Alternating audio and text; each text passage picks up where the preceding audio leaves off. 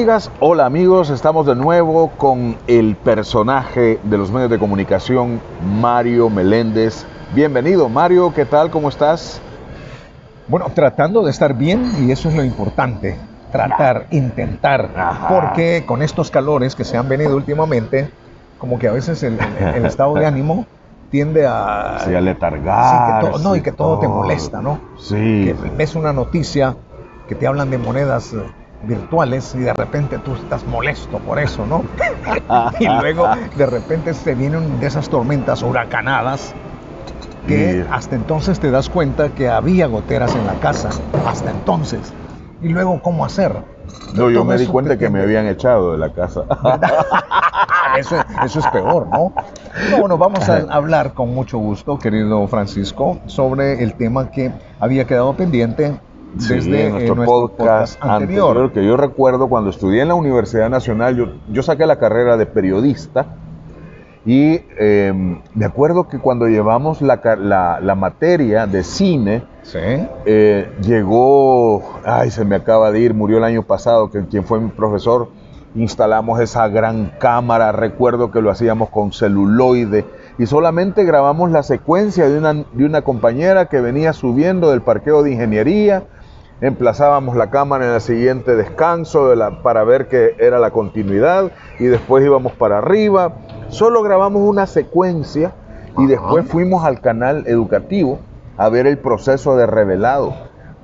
Que había ahí, estamos había hablando- una, había una máquina de revelado. Estamos hablando de inicios de los noventas o No, todavía en los ochentas. en los mediados de los ochentas, Sí, ¿no? Entonces Cuando aún producir se, usía- se usaba el sistema del negativo, de las placas Exacto. aquellas que se metían en unos químicos. y entonces producir les cine. enseñaron hasta mezclar los líquidos para Imagínate, poder o sea, nosotros revelar. sabíamos hacer todo eso, Sí, exceptuando que no teníamos toda esa maquinón, Y con ¿verdad? las cámaras, ¿cómo, qué, qué tipo de La- cámaras era una usaban? cámara que recuerdo Grandes. que tenía, sí, de esas grandes que tenían Que hasta- rollo aquí arriba, Uy, uy, uy, de la o sea, vieja, grande. Estamos sí. hablando de celuloide Imagínate, y luego de esas cámaras con rollos y que cuando se ponen al hombro... Y que eh, tenían ese- una cosa como que los lentes, no recuerdo bien, pero a lo que quiero llegar es que producir cine yo dije, no, esto es prohibitivo para cualquiera, o sea, ¿cómo vas a conseguir semejante equipo?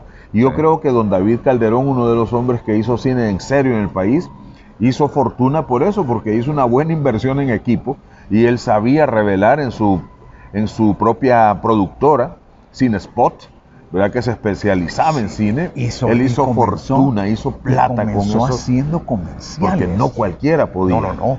Comenzó haciendo comerciales y era tan complejo el equipo que tenía, tan avanzado para la época, que les, les sobraba espacio y material, recursos como para hacer cine.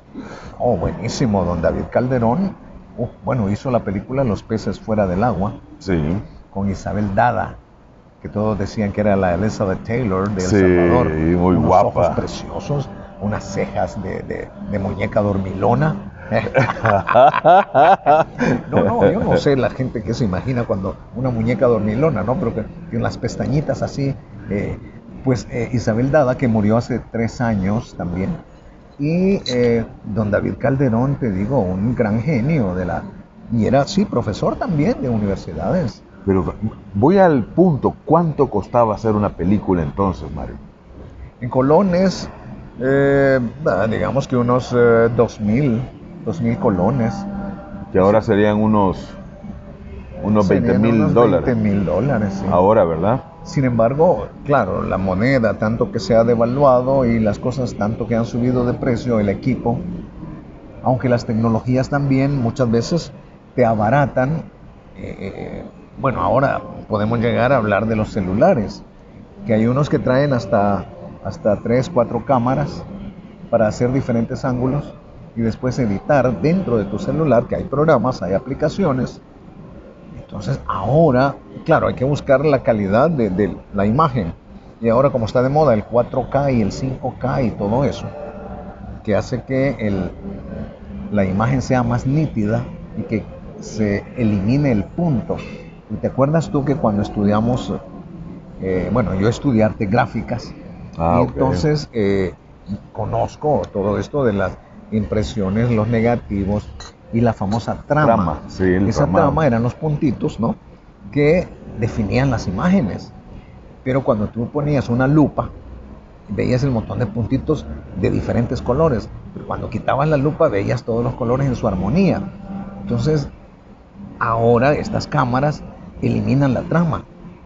Esos puntitos ya no existen. Entonces ese 5K hace que tú puedas ver un amanecer con sus colores naranjas, con sus colores bien Pero, definidos. pero yo tengo una duda. ¿Será posible que ahora puede hacerse desde un celular una imagen o un video con igual calidad que el cine, que el celuloide? No exactamente. ¿Cuál no es la diferencia? La diferencia incluso es eh, los formatos. Recuerda que el cine ha venido cambiando también de formatos. Primero en las pantallas cua- cuadradas. Claro. El cine cuadrado. Luego el cine el, en Panavision, el famoso visión panorámica, que era ampliar y alargar el mismo, la misma escena Era como un gran angular, pero sin... Exacto, exacto. Un gran angular, pero con ciertas... eh, eh, bueno, de todas maneras a las cámaras también se les ponen unos cielos, que así se le llama, para hacer la escena justamente del tamaño que es una pantalla, alargado. Por eso es que algunas veces cuando las películas venían con subtítulos, tenía el operador del- de la cámara, del cine, perdón, que andar moviendo para que las letritas no quedasen en el espacio Oscuro. oscuro. Y Ah. algunas veces, no sé si tú alguna vez fuiste al cine que estaban moviendo la... la- Eso fue como en los ochentas, todavía pasaba. Sí. Que en los subtítulos, el operador cuando se daba cuenta que estaba hablando en inglés pero no se veía nada, era porque las letras estaban ocultas. Pero bueno, esas son otras cosas. Por ahora la tecnología te permite hacer cosas agradables porque los celulares traen hasta programas. Bueno, no los traen, tú los, eh, los adquieres a través de plataformas donde te venden o te ofrecen de gratis. Bueno, siempre dicen que es de gratis, pero al fin y al cabo te están cobrando después. En los paquetes esos. Claro, todo, sí. Entonces hay hasta Lo que pasa es que programas son, de audio. son, son, son, son, eh, ¿cómo se llama? Tecnologías más accesibles, Cierto. o sea, están más accesibles, vienen casi incorporados con el aparato cuando lo compramos. Cierto, y esto es importante porque puedes hacer tus, eh, un cortometraje con un celular. Ya en Europa, ya en el Festival de Cannes, el Sí. famoso Festival de Cannes, ya se está tomando muy en cuenta y en serio las producciones Hace- an- amateurs. antes eso era pecado Sí, mortal, capital, que alguien quisiera hacer cine con tecnología que no fuera en celuloide. Sí, pero ahora recuerda que los tiempos vienen cambiando y, y igual las leyes, igual los procesos, igual las eh, ponencias tienen que cambiar. O sea, hay que adaptarse a los nuevos tiempos, porque el cine digital ya existe y ya está en, los, en, en las salas cinematográficas. Aquí actualmente está por, creo que la otra semana, aparece un festival que se llama el Festival del Bicentenario, cortos hechos con celulares.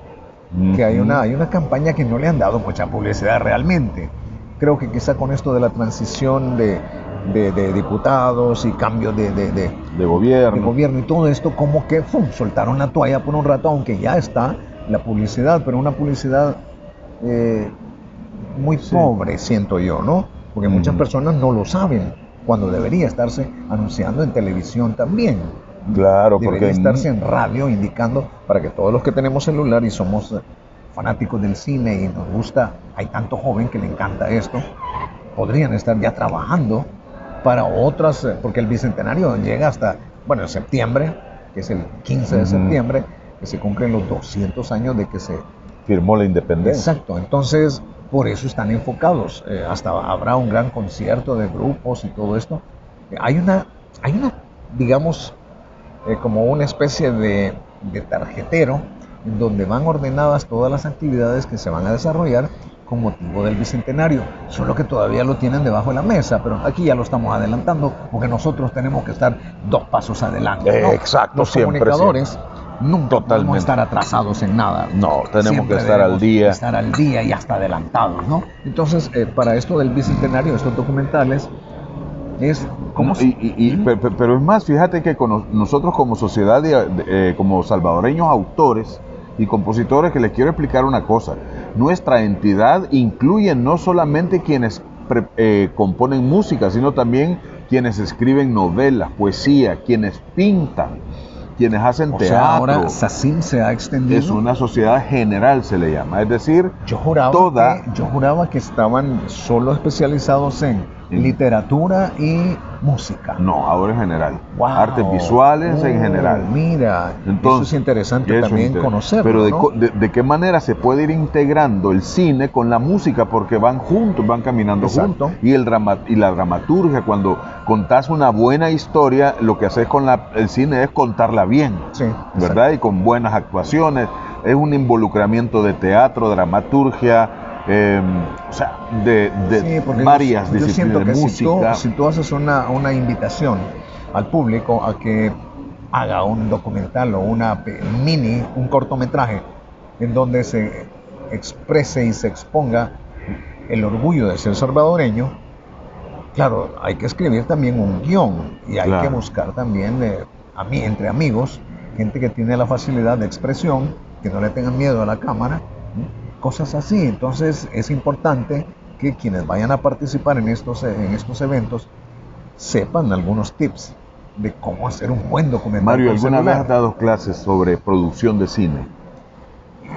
No, más me he enfocado en producción de televisión porque recuerda que ahí trabajé como 30 años, ya son tres décadas en las cuales uno absorbe mucho y, Claro. y he ido a seminarios donde se ha hablado de producción de cine, sobre elaboración de guiones.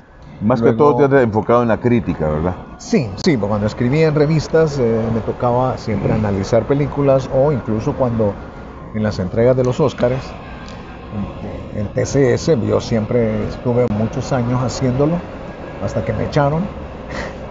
y luego, eh, eh, porque me quejé que no me gustaba el café que, me habían servido. Entonces, no, no, no, si no me sirven un buen café me voy. Entonces, después que se vaya, dijeron. ¿eh? Entonces, pero nos invitaban de los periódicos, ya sea el diario de hoy o la prensa, a forums, forums sobre cine y hablar de los Oscars, la actuación, los documentales, las películas extranjeras, la mejor eh, fotografía, mm, el mejor, la mejor adaptación de guion original. Ajá. Oh, había tantas cosas que hablábamos y que nos reuníamos con gente que sabe mucho de cine y que ha hecho cine, como don André Gutfreund, o como Rolando Medina, o don Héctor Cermeño, que don Héctor no hacía cine, pero era un gran crítico de cine y un gran conocedor. ¿Y Arturo Meléndez? Arturo Menéndez, Menéndez, Arturo es de pues. la nueva generación. Eh, hemos hablado con Arturo sobre cine, de sus producciones, que el Cinema Libertad, el otro de... de- tiene varias, el varias. del fútbol, el que hizo del... Sí, no, no, este, el del fútbol lo hizo eh, un eh, señor de apellido... Mira, es que aquí ha habido muchas producciones. y Es- muy es- bien es- hechas. eso yo quisiera, para ir cerrando esta, este capítulo, Mario, te quisiera hacer una pregunta para que nos quedemos en capítulo para el siguiente.